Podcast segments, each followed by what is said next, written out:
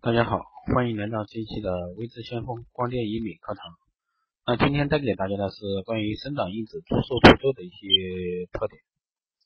那首先我们来说一下它的一个注射除皱的主要特点。那生长因子注射除皱呢，是利用自身血液制作的一个富含血小板的一个高浓度血浆，通过内源性生长因子除皱。在短短一个半小时内制作出富含高浓度血小板和自体生长因子的一个血浆，注射到你需要改善的任何部位。那生长因子注射除皱的四大特点呢？我们来说一下。第一个简便性，随做随走，那操作时间在二十分左右就完成了，不影响正常的一个工作和生活。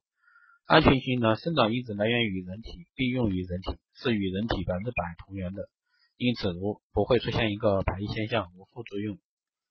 第三个呢，就是持久性。复合的生长因子激活和修复细胞核内的一个受损基因，细胞被修复到健康状态，一个衰老周期至少需要三到五年。同时，经过六年的临床和使用者反馈，除皱后能保持至少三到五年。那特殊个体肌肤保养好的话，可以达到长达十年。第四个呢是自然性。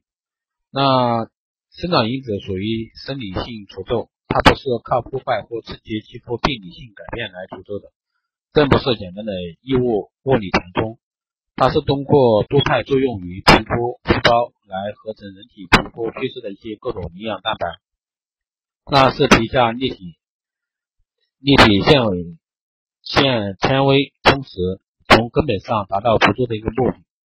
那它不同于手术、填充、肉毒素等。是从细胞层上发挥作用，让皱纹慢慢的一个长平。那生长因子的注射除皱的话，需要注意哪些事项呢？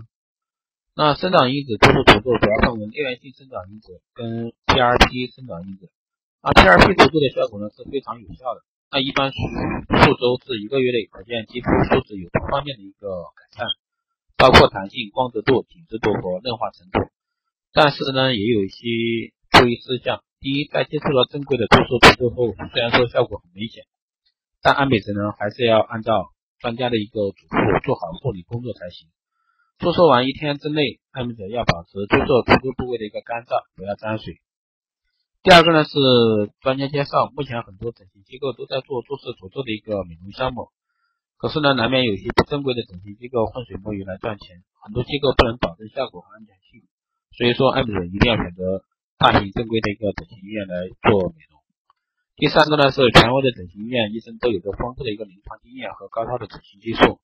那在给爱美者的整形前，会和爱美者充分的一个沟通，从一个爱美者的一个个体情况、个人要求等方面全面、全方位的来衡量制定方案。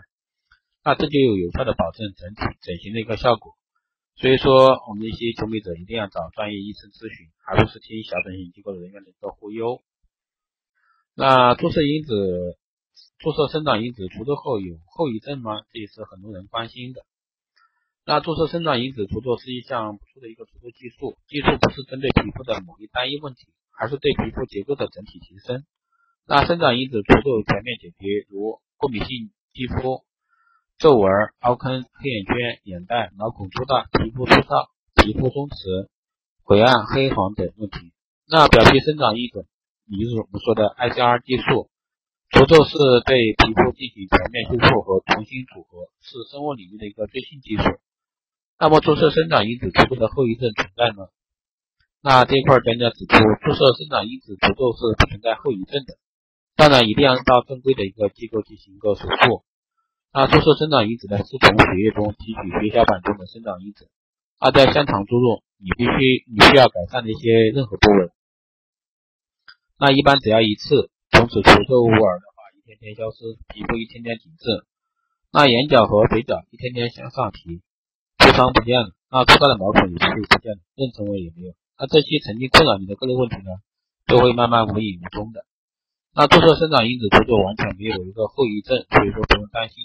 在以后的时间里，你可以天天对镜对镜贴花花，那镜中依然是年轻时那张脸。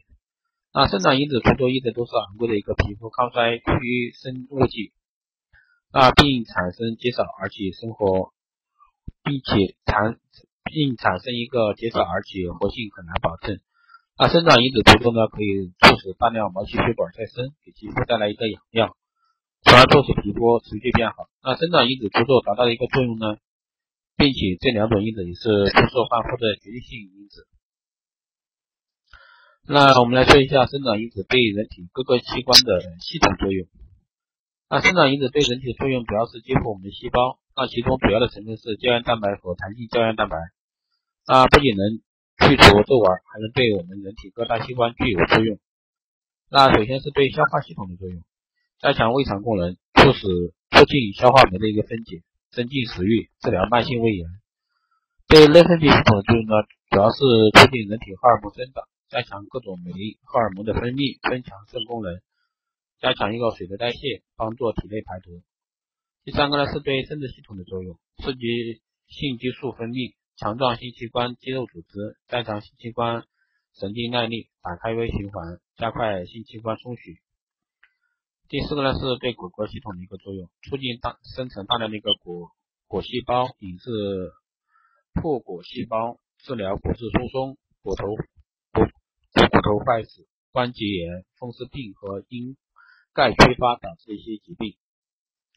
对血液系统作用呢，主要是加强骨髓造血功能，促进干细胞生成，进而呢生成大量红细胞和白细胞，加强左心室厚度，增强心肌弹力性、弹性力，高强治疗心脏病，有效清除一个血液中的低密度蛋白，防止在血管壁里沉积，治疗血栓。那对呼吸系统作用，刚刚前面已经有讲过，加强肺部细胞功能，修正气血屏障，消除肺部堵住，治疗肺系统、肺供氧不足和呼吸系统疾病等。那对神经系统的作用呢，是加快恢复神经系统功能，促进脑神经细胞速突生成、逆转脑萎缩，加快深度睡眠，治疗老年性痴呆、神经性衰弱、记忆力减退、神经性疼痛等。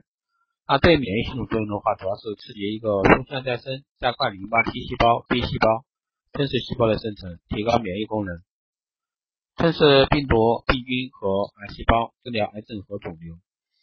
那以上呢就是今天带给大家的一个生长因子对我们的一个出售除皱方面的一些作用。当然，顺带也讲了对各个器官的系统作用。